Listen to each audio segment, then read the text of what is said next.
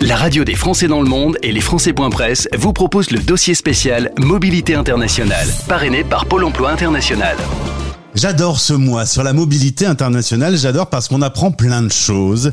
Et aujourd'hui, avec notre partenaire euh, Pôle Emploi, nous accueillons euh, Florence Dumontier, directrice Pôle Emploi Europe et Relations Internationales. Florence, bonjour et bienvenue sur la radio des Français dans le monde.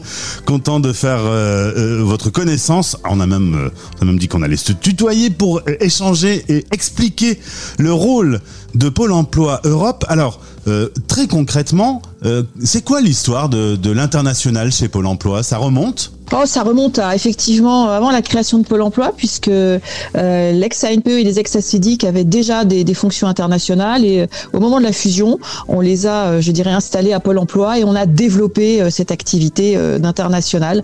En effet, donc c'était préexistant à Pôle Emploi. C'est compliqué de travailler avec l'international. Chaque pays a ses règles. Il y a, des fonctionnements qui peuvent être un peu tordus. Il faut savoir intégrer autant de paramètres qu'il y a de pays c'est très très riche. Hein. Je dirais pas que c'est compliqué, c'est la richesse de notre métier.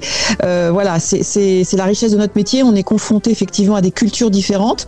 Donc euh, à la fois euh, on apprend toujours, et on apprend toujours des cultures, et puis euh, ben, on essaye nous dans, dans, nos métiers, je pense entre autres à la coopération, hein, on, on, essaye de, de pouvoir présenter euh, nos savoir-faire à, à, à, des pays étrangers et en leur en leur présentant ce que nous faisons, on apprend aussi.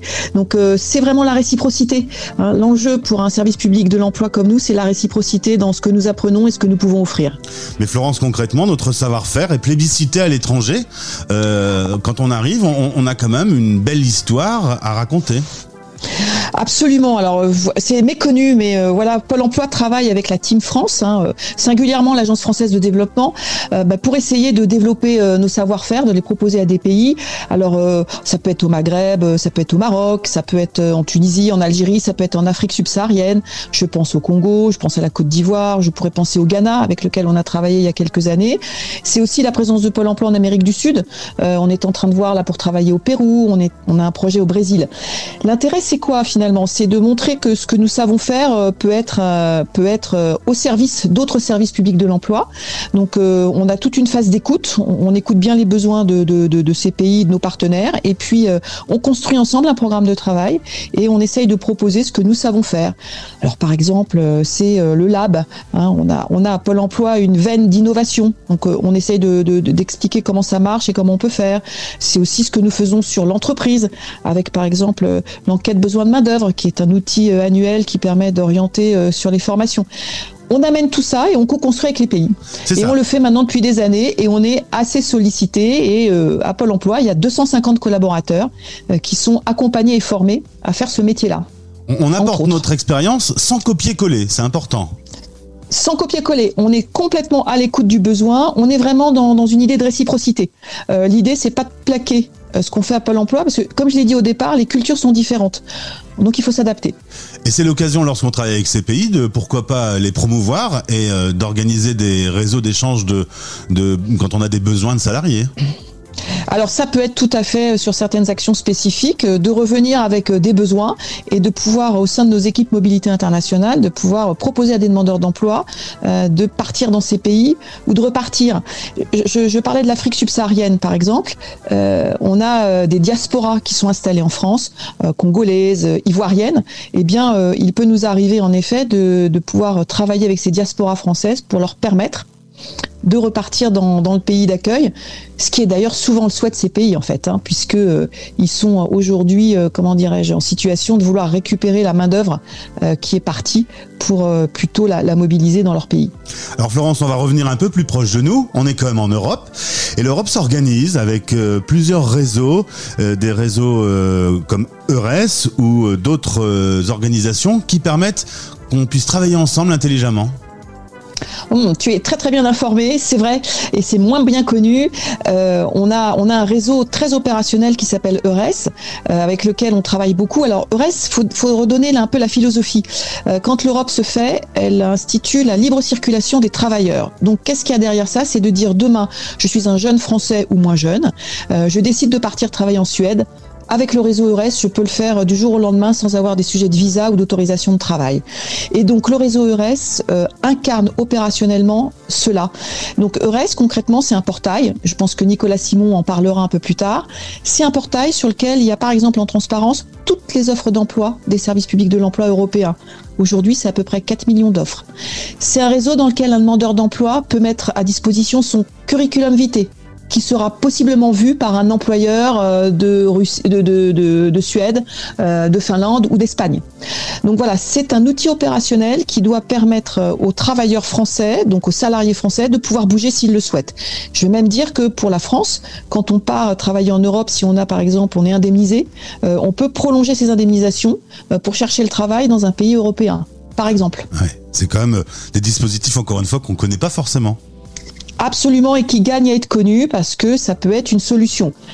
En même temps, euh, il faut le dire dans le contexte, hein, c'est que euh, on intervient aujourd'hui et, merci hein, pour la parole, euh, alors qu'il y a beaucoup de secteurs en tension en France. Donc, il faut qu'on soit très attentif à ne pas, voilà, promouvoir plus que ça. en même temps, la mobilité en France, alors même qu'on cherche certaines compétences. il peut être parfois plus intéressant de rester travailler en France quand même.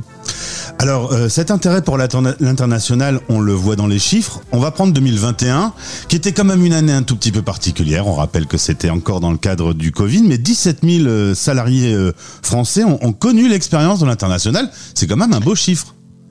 Alors, connus ont, voulu partir à l'étranger. C'est effectivement un beau chiffre. On accompagne à peu près, en effet, 17 euh, 000 personnes. Et tu l'as dit, hein, c'était une période très particulière hein, puisque c'était le Covid. Et donc, en fait, euh, c'est sûr qu'on avait un peu moins envie de partir parce que c'était moins facile. D'abord, euh, les conditions d'accès dans les pays pouvaient être fermées. Hein. Par contre, par exemple, si je prends l'exemple du Canada, c'était fermé à cause du Covid. On pouvait pas y aller. Donc, malgré tout, 17 000 personnes ont souhaité poursuivre leur projet. Et puis, euh, eh bien, on les a préparés. Et, même si on part pas tout de suite, on prépare son départ. Et ça, c'est important, hein, je le disais euh, tout à l'heure. Euh, préparer son départ, c'est un levier indispensable pour réussir sur place et bien revenir. Parce qu'en fait, on sait qu'aujourd'hui, on n'a pas trop envie de s'expatrier pour 40 ans. C'est pas comme avant. On a envie de partir 3, 4, 5 ans, tout seul, avec la famille, etc. Mais revenir en France pour poursuivre sa vie professionnelle. Donc, voilà, un petit arrêt normal en 2021, mais les perspectives 2022 sont intéressantes et je vais donner l'exemple du Canada qui réouvre à fond ses frontières, par exemple. Hein. Donc euh, voilà, les possibilités aujourd'hui sont largement réouvertes. On parlait du retour en France, il y aura des podcasts spécifiques pour euh, bien préparer son retour, mais dans tous les cas même bien se préparer depuis la France déjà. Il, existe au sein de Pôle Emploi plein de dispositifs euh, pour se préparer à une aventure qui est quand même un peu hors du commun.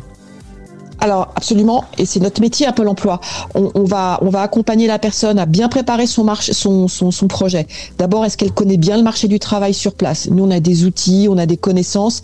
On parlait de l'Europe, par exemple, tout à l'heure. Euh, on a des conseillers EURES. Donc nous, on en a en France et il y en a dans les pays voisins. Donc nous, on est en capacité d'être en lien avec cette personne et de pouvoir, euh, voilà, pour la personne, avoir un repère sur place pour euh, bien préparer son arrivée. Donc je parlais de la connaissance du marché du travail. Je parlais aussi de la formation langue, très important. Hein, on peut parfois se, perfectionner. Ça peut être aussi euh, de bien envisager euh, toutes les, de bien connaître le pays sur la façon dont on travaille, ce qu'on appelle euh, living on working conditions, c'est-à-dire comment on vit et on travaille dans le pays. Et ça, les 60 conseillers de Pôle Emploi qui s'occupent de la mobilité internationale sont là pour renseigner les demandeurs d'emploi et leur expliquer quelques rudiments, leur donner des trucs. faire son CV pour la France, c'est pas faire son CV comme pour euh, l'Irlande ou faire son CV pour la République tchèque, par exemple. Il y a des us et des coutumes. Nos conseillers sont là pour accompagner. Alors un mot sur euh, la période du Covid qui aura quand même changé beaucoup de choses, notamment euh, chez le salarié français qui a découvert très souvent le télétravail. du coup, il y a aussi eu des phénomènes comme le digital nomadisme, l'envie d'aller travailler, de garder son métier mais d'aller le faire ailleurs. C'est des tendances qu'on ressent au sein de Pôle Emploi? Alors, on, le voit un peu. Euh, on le voit un peu. Je dirais que euh, ce qu'on voit beaucoup, c'est que la préparation se fait beaucoup en virtuel. Euh, tout de même, le souhait des demandeurs d'emploi, la plupart du temps, c'est tout de même d'aller dans le pays. Hein, c'est-à-dire d'y être physiquement. on a fait quelques phénomènes un petit peu de, télétravail. Je pense par exemple à, à quelques activités et pays sur le frontalier. Hein, je pense par exemple au Luxembourg, où là, on a une partie des, activités qui se font télétravail. Maintenant, ce qui est important euh, que nous précisions, euh, c'est que toutes les activités ne peuvent pas être télétravaillables. Euh, est reconnue par exemple la notoriété française sur la restauration on télétravaille pas dans la restauration. Eh ben, on se déplace. Euh, sur quelques métiers, par exemple, très techniques, je pense aux métiers de soudeur, qui sont assez recherchés dans le monde. Hein. Euh, en France aussi, mais on a quelques d'ailleurs, on a quelques beaux fleurons euh, français qui, qui, qui, font des, des affaires à l'étranger qui veulent recruter des Français, la soudure, bah, on la fait pas en télétravail, on la fait sur le chantier. Hein. Donc tout ne se télétravaille pas. Florence, merci, c'est très clair. On sait aujourd'hui qu'il existe euh, des organisations, des réseaux, des passerelles, des partenariats pour euh, que l'international vive et se développe encore. Il y a de l'espoir dans ce domaine. C'est une filiale qui va être porteuse. Ah, nous, on croit beaucoup. Alors, on est des gens convaincus, hein, et merci euh, pour, pour ce rappel, mais on est des gens convaincus. Nous pensons que l'expérience à l'international, lorsqu'elle est réussie, c'est un facteur de développement et une corde positive à son arc. Je crois que tous ceux qui ont été faire un séjour à l'étranger réussi, que ce soit en stage, en, en VIE, etc., sont contents et reviennent toujours plus riches que, la, que quand ils sont partis. Donc oui, on croit beaucoup à l'international. Et c'est pour ça qu'il faut écouter Stéréo Chic ce mois-ci, parce que le VIE, le volontariat international, tous ces partenariats qui existent, on va les expliquer.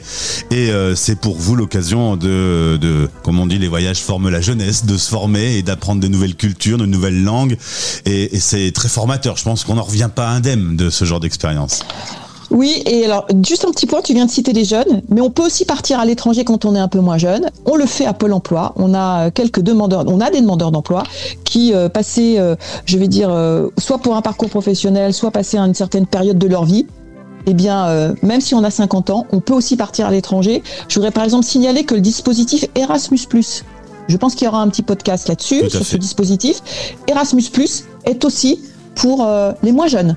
Donc euh, il faut le dire et il faut le signaler parce que on le sait moins. C'est pas parce qu'on a un peu de cheveux blancs qu'on ne peut pas partir à l'étranger et, refaire sa vie à l'étranger. Et tu as raison de le préciser parce que c'est vrai qu'on dit Erasmus, on pense jeune, et finalement non.